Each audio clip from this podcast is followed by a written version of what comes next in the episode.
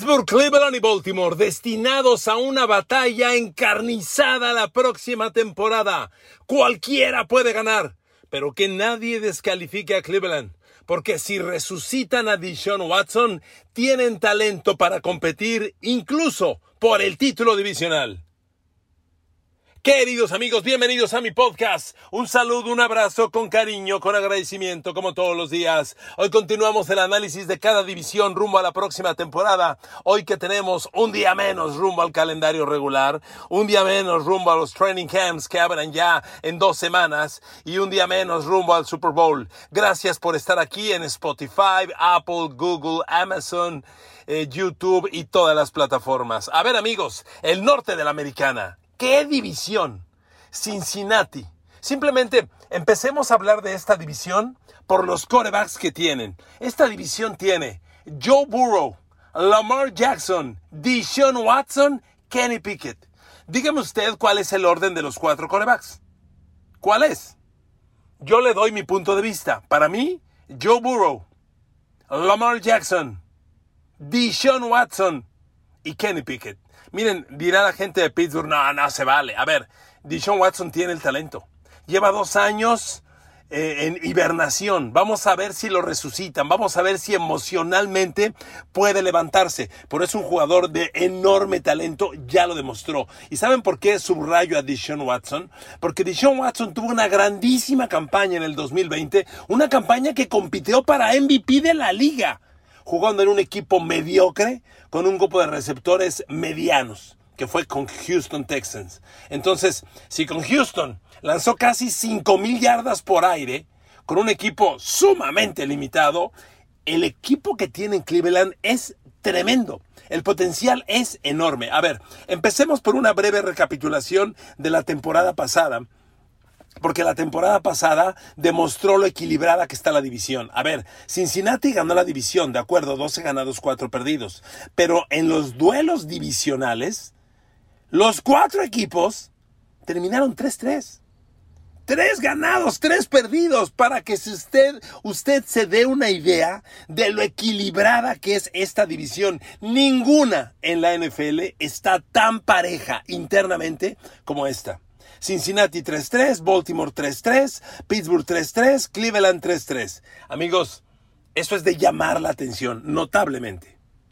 Cuando repasamos la temporada de Pittsburgh, nos damos cuenta que Pittsburgh estaba liquidado después de dos meses. A ver amigos, Pittsburgh inició la temporada un ganado, cuatro perdidos. Llegó a estar 2-6 y 3-7. Para el 20 de noviembre, en la semana 11, cuando pierden con Cincinnati 37-30, Pittsburgh estaba tres ganados, siete perdidos. Ahí la temporada estaba virtualmente perdida. Claro, hay que valorar, sobre todo por Kenny Pickett, el cierre de campaña que tuvo, porque Kenny Pickett ganó seis de los últimos siete partidos y eso tiene su mérito, porque eso incluyó algunos triunfos relevantes. A ver, le ganó a Baltimore, le ganó a Cleveland, le ganó a los Raiders, le ganó a Baltimore en Baltimore. Entonces, creo que ahí hay cosas sobresalientes de Kenny Pickett muy particularmente. Lo que yo cuestiono es que Pittsburgh haya arriesgado el regreso de TJ Watt, a pesar de que esa segunda mitad de temporada ya estaban perdidos. Pero bueno, es un tema que ya hablamos en otra ocasión.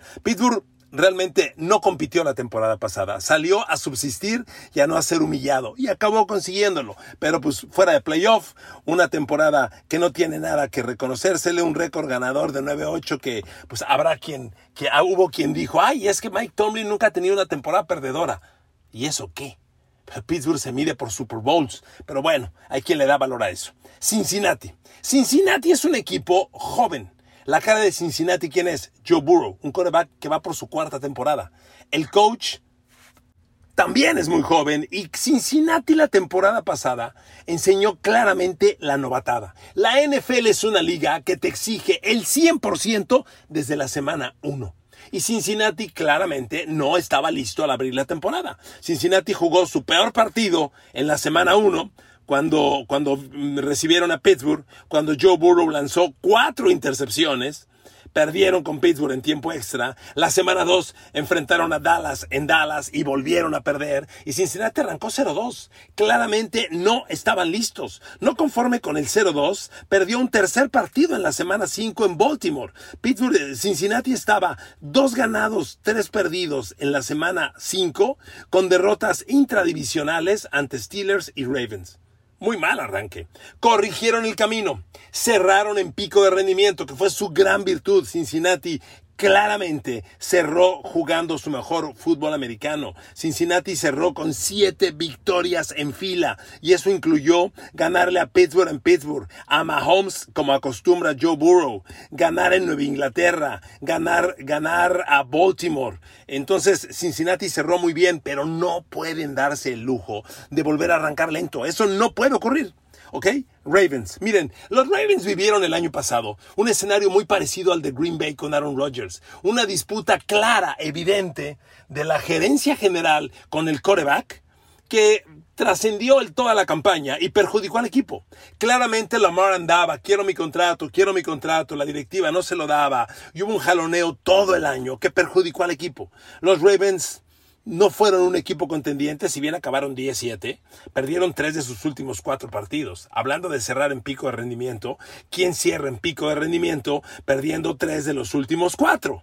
¿De acuerdo? Y además perdieron en Cleveland, recibiendo a Pittsburgh y en Cincinnati. Perdiste tres de los últimos cinco, incluyendo tres divisionales. Eh, eh, eso no está bien. Entonces, el error de, de Ravens fue que este tema gerencial con Lamar Jackson afectar todo el año. Eso claramente este año no va a ocurrir, porque Lamar ya tiene el contrato que quiere. Y nos vamos ahora con Cleveland, que miren amigos, Cleveland fue un equipo otra vez mediocre, muy mediocre, aunque arrancó dos ganados, un perdido, emocionando. La verdad es que eh, Cleveland volvió a ser el equipo mediocre. Después de arrancar dos ganados, un perdido, perdió cuatro en fila, llegó a estar dos ganados, cinco perdidos, perdió seis Fíjese, de la semana 4 a la semana 11, perdió 6 de 7 partidos. Su récord después de arrancar 2-1 cayó a 3-7 y el equipo nunca tuvo ritmo. Dishon Watson distraído, inseguro, eh, lo suspendieron gran parte del año, nunca tomó ritmo. A ver, ese escenario en Cleveland no se va a volver a vivir porque Dishon Watson ya está entrenando al 100% y vamos a ver para qué le alcanza. Ahora, esta temporada. Primero, ¿cómo se conforma el calendario del norte de la americana? De, de Steelers, Ravens, Browns y Bengals.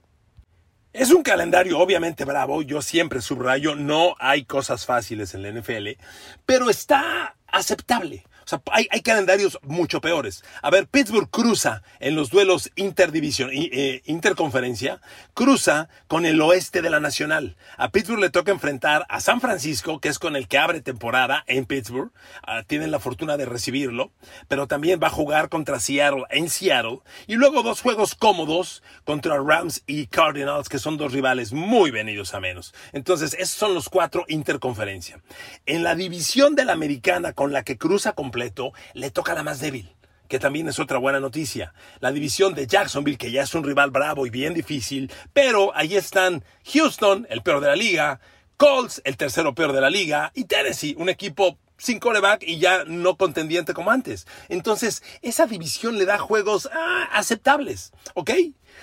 Entonces, a ver, Steelers. Yo creo que Steelers tiene una ventaja importante. Su arranque de temporada es muy manejable. A ver, hasta la jornada 9, que son ocho partidos por, con Pittsburgh, ya que descansan en la semana 6, hasta la semana 9, en ocho partidos, Pittsburgh, en mi opinión, debe arrancar 5-3, probablemente hasta 6-2, porque inicia recibiendo a San Francisco, recibiendo a Cleveland, luego va a Raiders, va a Houston, recibe a Ravens, va a Rams, recibe a Jacksonville y recibe a Tennessee. En esas nueve semanas, ocho partidos, Pittsburgh tiene que ganar seis. A ver, que pierda el de San Francisco y que pierda el de Baltimore o el de Jacksonville. Ya. Pittsburgh tiene que arrancar 6-2 y tiene que aprovechar este arranque porque la segunda mitad de temporada está más brava.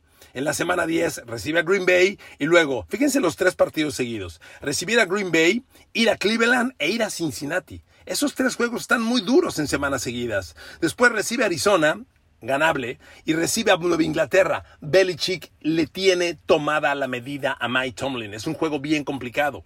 Aquí hay dos, dos de tres juegos manejables. Recibe a Arizona, recibe a Belichick y va a Indianapolis, que es otro juego ganable. De estos tres, tiene que ganar dos, si no es que los tres. Y si arrancó 6-2, como yo le dije, ya, ya tendría nueve victorias. Estaría tocando la puerta del playoff. Porque el cierre es muy bravo. Pittsburgh cierra, recibe a Cincinnati, semana 16 del 23 de diciembre. Siguiente semana va a Seattle y cierra visitando a Baltimore. Estos tres juegos están muy bravos, pero si Pittsburgh arrancó 6-2, como yo le digo, lo, lo cual es muy probable, va a contender, sin duda. A ver, Cincinnati. Los Bengals abren visitando a Cleveland y luego reciben a Baltimore, semanas 1 y 2. Tercer semana reciben a Rams, muy débil, van a Tennessee, muy ganable, van a Arizona, muy ganable. En esos primeros cinco partidos, Cincinnati tiene que arrancar incluso 5-0. Si Cincinnati le pega a los Ravens en la semana 2, yo no dudo que le pueda ganar a Cleveland en la semana 1. Vamos a ver, no son juegos fáciles, son sobre todo interdivisional, que son bien duros, pero tiene mejor equipo Bengals. Si Cincinnati puede ganar estos juegos, su arranque es muy alcanzable con un 5-0. Muy alcanzable, porque luego se pone bien bravo. Bravísimo. Semana 6 recibe a Seattle, ligado recibe a San Francisco, recibe a Buffalo, perdón, el de San Francisco es de gira. Recibe a Seattle, va a San Francisco, recibe a Buffalo. Son tres semanas bien bravas, semanas 6, 8 y 9 del calendario, porque en las 7 descansan. Después recibe a Houston, va a Baltimore, recibe a Pittsburgh, va a Jacksonville, recibe a Indianapolis, recibe a Minnesota y cierra durísimo en Pittsburgh, en Kansas City y recibiendo a Cleveland. Amigos, Cincinnati es un cuadro potencia está hecho para buscar nuevamente el Super Bowl. Yo creo que los Bengals tienen potencial para ganar 13 partidos o más, lo digo de verdad. Los Ravens, aquí el gran misterio con Ravens va a ser el funcionamiento ofensivo con el nuevo coordinador ofensivo, con la nueva estrategia de lanzar más el balón y correr menos y con el equipazo que armaron. O sea, Ravens realmente tiene un gran arsenal. El reto es que funcione a partir de todos estos cambios. Ravens abre con el, débil equipo de Houston recibiéndolo, al cual le debe ganar y bien, en la semana 2 va a Cincinnati.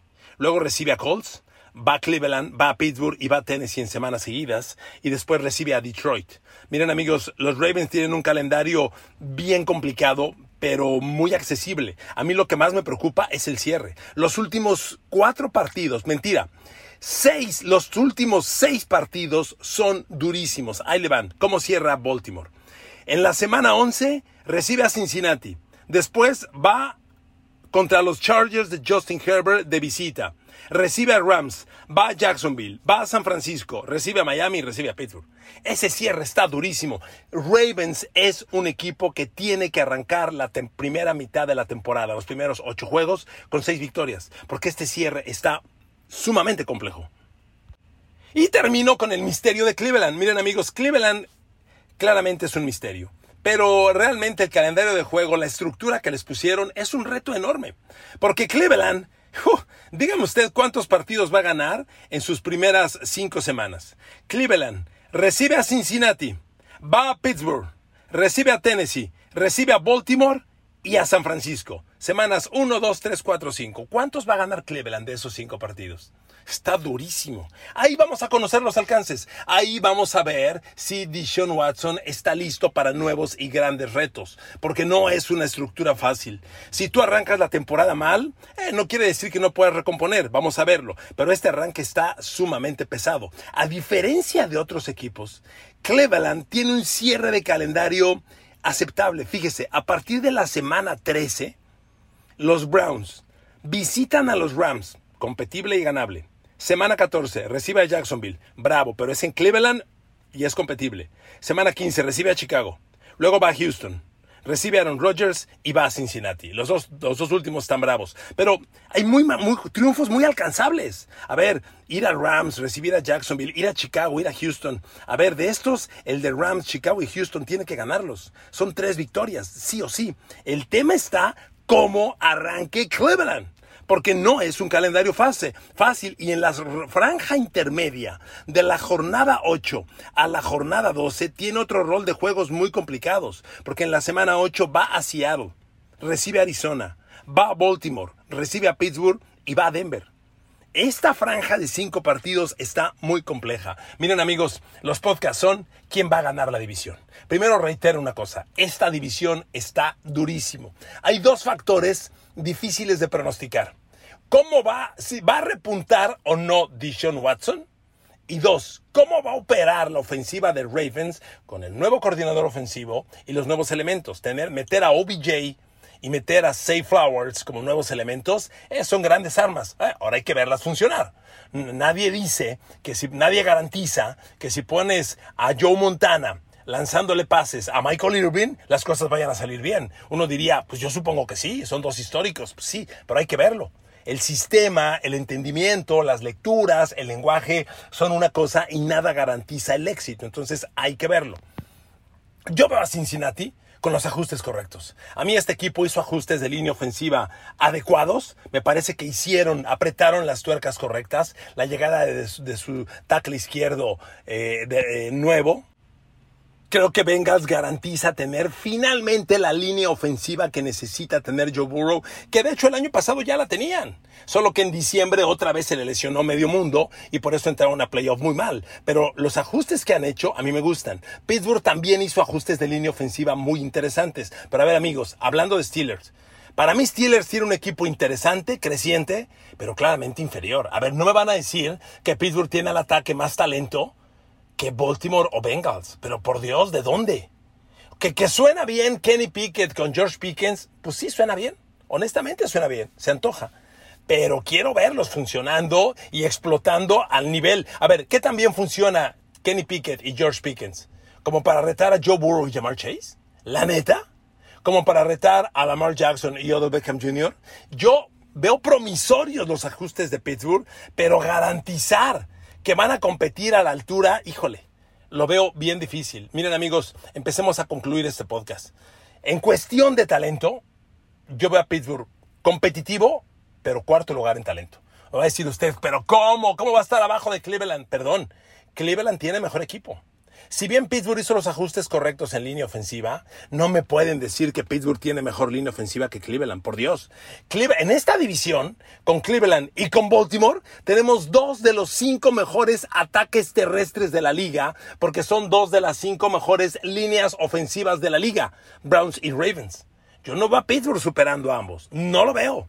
Cincinnati ha hecho los ajustes correctos, vamos a verlo, pero no creo que alguien dude del talento fuera de serie que tiene Joe Burrow. A ver, ¿quién en Pittsburgh va a decir que Kenny Pickett está listo para competirle a Joe Burrow? Perdón, yo esa no la compro de 100, no la compro 99 veces, por Dios. Joe Burrow es un probado y comprobado. Ya llevó un equipo a Super Bowl y estuvo a punto de ganarlo. Kenny Pickett va creciendo. Quiero verlo. Para mí Pittsburgh es el cuarto equipo en talento. Claramente, sinceramente, lo pongo ahí. Cleveland tiene mucho talento, pero yo no puedo apostarle a la expectativa. O sea, ¿qué va a pasar con Dichon Watson? Lo he repetido reiteradamente. El shock emocional de este chavo es el gran reto. Tiene la madurez para superar emocionalmente todo lo que ha vivido, que te señalen, que te digan que eres un acosador sexual, que te exhiban y superarlo y jugar al máximo. Híjole, es un reto enorme. Apostar por ello se me hace muy difícil. Por eso pongo a Cleveland en tercer lugar. La división claramente es de Baltimore o de Cincinnati. Y yo me quedo con Cincinnati porque es un sistema ya hecho, probado, comprobado, que a mí me garantiza que va a competir y que además hizo los ajustes correctos. Claramente hizo los ajustes para competir y amigos, yo me quedo con que el norte de la conferencia americana va a ser para Cincinnati. Muy cerca Ravens, muy cerca Ravens, lo dejo bien claro.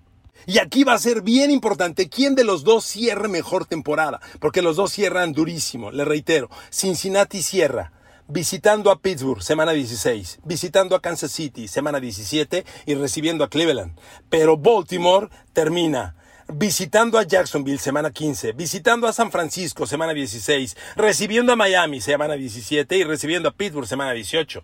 Realmente son dos cierres muy bravos. Quien cierre mejor es el que puede entrar más poderoso a playoff. No importa si ganas o no la división, el tema es cómo cierras en tu rendimiento individual. Yo me quedo con Cincinnati. Es el podcast de hoy. Creo que el norte de la americana será nuevamente para Joe Burrow y los Bengals que van decididos con todo a pelear el regreso al Super Bowl. Gracias por escuchar este podcast. Los quiero mucho a todos y a todas. Que Dios los bendiga. Hasta el día de mañana.